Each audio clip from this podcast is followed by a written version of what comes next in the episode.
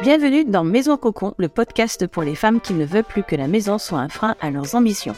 Je suis Isabelle Mandrea Condomine et ensemble, on explore comment mettre en place une organisation adaptée à son style de vie et qui ne repose pas uniquement sur ses épaules. Seul ou avec des invités, j'ouvre des pistes de réflexion, je donne des outils pour transformer son logement en cocon, ressourçant, résilient et qui soit un véritable tremplin pour passer à une autre étape de sa vie. Bref, pour se créer son art de vivre à soi, plus libérateur, plus féministe aussi et terriblement plus enthousiasmant. Hello, hello, comment ça va? Ça y est, le printemps s'installe. Bon, ça fait à peu près deux épisodes que je le dis, mais c'est vrai et cela donne une nouvelle dynamique dans nos vies. Et c'est souvent à ce moment-là que l'envie de repartir sur de bonnes bases dans sa maison et son organisation est à son maximum. C'est aussi quasiment dans le même timing que les magazines, encore, ressortent les méthodes infaillibles pour préparer son corps pour l'été. Rien à voir, tu me diras? Bah, en fait, un peu. Déjà, autant pour ta maison et pour ton corps, si le printemps t'insuffle une énergie pour opérer un changement souhaité, il serait dommage de ne pas la suivre. Autant le côté date limite généralisée et injonction sur quoi faire de nos maisons et de nos corps sont un tantinet crispant. Et ça, ça ne va pas. C'est toi seul qui détermine ce que tu veux investir comme temps et surtout comme finalité. Et d'ailleurs, dans ces deux cas, y a-t-il vraiment une fin? N'est-ce pas plutôt un changement à opérer dans notre quotidien et à inscrire dans la durée?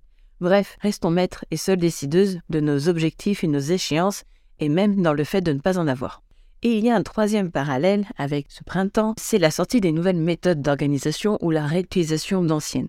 Les méthodes souvent prometteuses, et si tu me suis depuis quelque temps, tu sais que les méthodes toutes faites et prêtes à l'emploi, c'est pas trop mon truc. La plupart partent de bonnes intentions, certes, et elles ressemblent un peu à des baguettes magiques qui vont calmer nos angoisses et nous assurer une meilleure vie et la collection de livres et de programmes que je retrouve chez mes clientes montre qu'il y a une vraie attente. Et ce n'est pas un mal en soi, c'est même souvent un premier réflexe salutaire que de chercher une méthode pour la tester, et en plus ça rassure de suivre un plan, et c'est une démarche saine.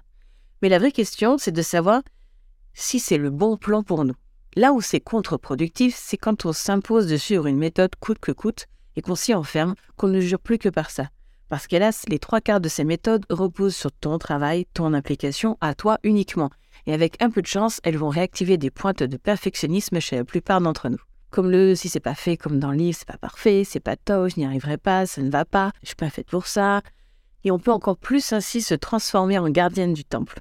Si tu sais pas ce que je veux dire par là, je te mets le lien de l'épisode où j'en parle dans les notes. Et si on n'y arrive pas, qu'on abandonne, et pire, si cela arrive deux, trois, quatre ou cinq fois, on se dévalorise, on se dit qu'on est nul, que les maisons de rêve est bien gérées, au final, c'est pour les autres, que ce n'est pas de notre niveau, etc. Et plus les livres s'accumulent, plus tu culpabilises, tu les vois comme autant d'injonctions de il faut, il faudrait. Bref, que ce soit à des degrés plus ou moins hauts, tu vois le tableau.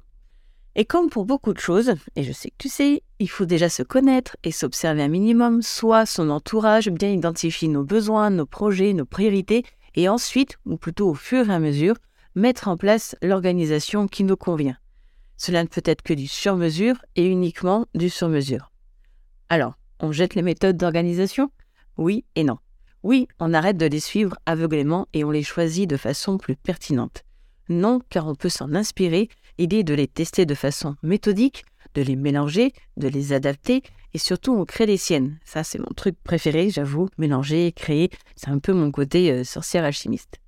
Et oui, on peut aussi s'en passer complètement et créer notre propre méthode d'emblée en se faisant confiance. Je te donne quatre exemples non exhaustifs de certaines méthodes que j'ai rassemblées par catégorie. Il y a la méthode des petits pas, qui peut se décliner de plusieurs façons, selon notre envie, 15 minutes par jour, un tiroir après tiroir, etc. Cette méthode est parfaite pour débuter quand on ne sait pas faire, pour avoir des premières victoires ou si on a du mal à évaluer le temps. Elle est bien adaptée aussi pour certaines personnes neurodivergentes comme le TDAH, si c'est bien conduit. Le souci, c'est de rester dans le petit, de ne pas passer de véritables étapes marquantes, de, ne pas voir l'ensemble des liens et surtout de s'épuiser car c'est trop long, on n'en voit pas le bout. Et sans compter que la vie quotidienne renverse plus vite le petit pas que l'étape significative. Cette méthode peut vite aussi amener le fameux effet domino et donne des petits tas d'objets pas vraiment triés entre deux rangements et qui se multiplient dans toutes les pièces et peut favoriser le découragement s'ils y restent trop longtemps. Ensuite, on a les méthodes visuelles. Oui, c'est beau et le visuel est important pour apaiser notre système nerveux. Mieux apprécier et ressentir le cocon de notre maison et aussi pour mieux identifier les classements au rangement. Pour les classements, il faut que cela ait du sens et de ne pas multiplier les dizaines de couleurs, polluerait l'effet de mémorisation. Pour le côté arc-en-ciel qu'on voit notamment dans la série euh, The sur les bibliothèques et dans le dressing, c'est purement esthétique, et ça compte. Mais primo, ce n'est pas toujours faisable. Si ta bibliothèque n'a que des livres de poche avec une tranche blanche, ou jaunâtre suivant son ancienneté, tu ne vas pas acheter des livres de différentes couleurs juste pour faire joli ou voir comme faire valoir. On peut le dire, c'est aberrant à tout point de vue. De même, le fait de ranger par couleur vos livres ne va peut-être pas correspondre à vos vrais besoins. Il est peut-être plus judicieux de ranger par thématique, par genre, notamment si c'est une bibliothèque professionnelle, voire par ordre alphabétique, suivant ce qui vous convient. Pour les vêtements, cela peut être pertinent, mais pas obligatoire, et ça n'empêche pas de ranger par saison, par typologie, haut, bas, manches courtes, manches longues, voire par tenue pour chaque jour de la semaine. C'est aussi une façon de faire. Les méthodes de pliage, que ce soit la verticale, comme la méthode de Conne-Marie, enfin moi c'était comme ma grand-mère, mais bon, ou d'autres que l'on voit sur des TikTok ou Real Insta pour en faire des carrés parfaits. C'est joli, c'est pratique, spécialement pour les petits espaces. Cela convient aussi aux personnes pour qui ranger et plier est une sorte de méditation active, comme peut l'être la marche par exemple, ou faire un puzzle. Mais oui, il y a un mais. Parce que pour qu'il y ait un véritable intérêt, si tu es en couple ou en famille, il faut que ce soit appliqué par tout le monde, sinon là aussi tu risques d'être une gardienne du temps plus plus. En gros, c'est toi seul qui vas le faire, tu vas t'énerver quand c'est pas fait ou pas comme il faut, etc. C'est aussi du temps. Alors si tu as l'impression d'être sous l'eau, de courir après le temps, de ne jamais t'arrêter, ben, c'est peut-être pas grave si c'est pas plié comme ça. Je suis même sûr que c'est moins grave et plus pertinent et efficace de faire autre chose de ce temps de pliage intense et méticuleux. Les méthodes avec multiples listes classeurs, les agendas muraux, etc. Je les regroupe ici. Les listes, c'est top, c'est efficace tant que c'est bien géré, centralisé, partagé et mis à jour régulièrement. Les listes, c'est top quand c'est pertinent et assorti d'un but en soi, intégré dans un process d'organisation, je dirais même de stratégie. Oui, j'emploie le mot stratégie. Sinon, c'est juste une to-do list à rallonge, éparpillée aux quatre coins, éternellement recommencée, trop floue, trop multithème. Se méfie aussi des listes qui sont plus des vœux, des souhaits, des intentions qu'un vrai passage à l'action. On peut vider son cerveau dans une mégaliste qu'on garde dans un endroit ou une note numérique bien identifiée pour pouvoir piocher dedans au fur et à mesure. Mais pour tous les jours, à la semaine, on priorise. Et quant aux méthodes qui impliquent plein de classeurs ou autres supports, le sentiment de trop plein, de, souvent devoir gérer ça seul, peut être un peu délétère. As-tu vraiment besoin de gérer ta maison comme une entreprise du 440 T'y retrouves-tu vraiment? Ou cela ne fait qu'amplifier un besoin, voire une obsession du contrôle? Il n'y a pas de bonne ou mauvaise réponse, c'est juste toi à toi. Et enfin, je termine avec les agendas familiaux tout prêts. J'avoue, j'ai beaucoup de mal, je ne compte pas le nombre de familles qui les collectionnent chaque année et les abandonnent chaque année avec uniquement les deux premiers mois remplis. Ils sont souvent pas adaptés, surtout ceux à des stickers non replaçables, genre d'une adroite à trois séances ciné, deux activités sportives par semaine, où tu te retrouves avec une myriade de stickers jardin alors que tu n'en as pas. Certains intègrent aussi des recettes dont tu ne feras pas les trois quarts suivant ton temps dispo et les goûts de ta famille. Sans oublier que le côté semaine ou par mois oblige à passer du temps à reporter des infos si on veut tout centraliser dessus, comme les cours d'aquaponie euh, du petit dernier tous les mercredis, ou à tourner beaucoup de pages pour inscrire un rendez-vous dans trois mois.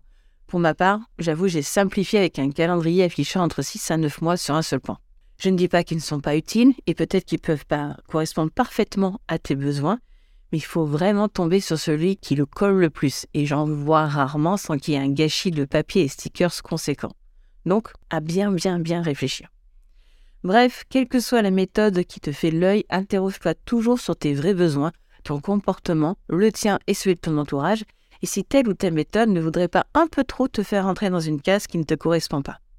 Et si après tout ça, tu es toujours un peu paniqué à l'idée de ne pas savoir où commencer, de perdre trop de temps à tester 150 euh, trucs et donc de t'épuiser, je peux te conseiller quatre choses. La première, si tu as déjà des livres ou programmes concernant l'organisation de la maison, tri et choisissant maxi 3, si possible dans des domaines différents, par exemple euh, les papiers, la gestion du temps, le rangement. Si tu ne les as pas lus, donne-toi une semaine chacun pour les lire et appliquer dans la foulée s'ils sont adaptés. Et à la fin de chaque semaine, tu fais un bilan. Si tu n'en as pas envie ou que tu n'arrives pas à dégager du temps pour, alors ce n'est peut-être pas ta priorité du moment. Si en testant ça ne te convainc pas que tu le fais à contre-coeur, ne t'acharne pas. Et aussi, oui, tu n'es pas obligé de les garder. Des livres, ça se revend et ça se donne facilement. Il faudrait pas non plus qu'ils te donnent mauvaise conscience en prenant la poussière sur l'étagère. Fais ton choix et concentre-toi sur tes essentiels. Tu peux aussi tout simplement écrire ce que tu as vraiment besoin d'avoir organisé pour que tu perdes moins de temps dans ton quotidien. Tu peux par exemple écrire le déroulé de ta circulation dans la maison entre le moment où tu te lèves le matin et ton départ au boulot, ou entre ton lever et ton coucher, et de pointer là où ça coince pour toi au moins les trois points les plus prioritaires, les plus problématiques. Et ensuite, tu décortiques, seul ou à deux, et encore plus en famille, comment organiser, agencer ou même établir des règles pour fluidifier cet espace ou ce timing un peu trop crispant. Je ne peux que te conseiller aussi de commencer par vider, désencombrer ce qui est en trop chez toi. C'est ce qui permet d'y voir plus clair, de se confronter à ses propres comportements et de dégager de l'espace physiquement et mentalement pour mettre en place une organisation plus pertinente. Et pour ça, tu peux télécharger le petit grimoire de désencombrement qui est idéal pour tout simplement commencer avec notamment le jeu de la. Tu peux aussi faire appel à une bonne home organizer dont la personnalité te parle et qui t'inspire confiance. Je te mets des liens dans les notes de l'épisode pour la France, Belgique, Suisse et Canada. Pour ma part, tu peux aussi faire un premier pas, moins onéreux qu'une séance complète, via un cocon express. C'est un débroussaillage et un plan d'action pour une problématique précise, et ça se fait en 1 heure, 1 heure 30 maximum en visio. Voilà pour aujourd'hui. N'hésite pas à me dire via mon Insta ou par email si cet épisode t'a permis de débloquer un point ou d'avancer sur la création de ta maison cocon. De même, si tu as des questions, je réponds toujours. Je te dis à la semaine prochaine. Si tu entends ce message, c'est que tu as écouté cet épisode jusqu'au bout. Et pour ça, un grand merci du fond du cœur. Il ne te reste plus qu'à me partager autour de toi. Si tu souhaites me poser des questions sur le sujet ou simplement suivre mes projets, je t'invite à me rejoindre sur Instagram et LinkedIn. Les liens sont dans les notes de l'épisode. J'y répondrai avec grand plaisir.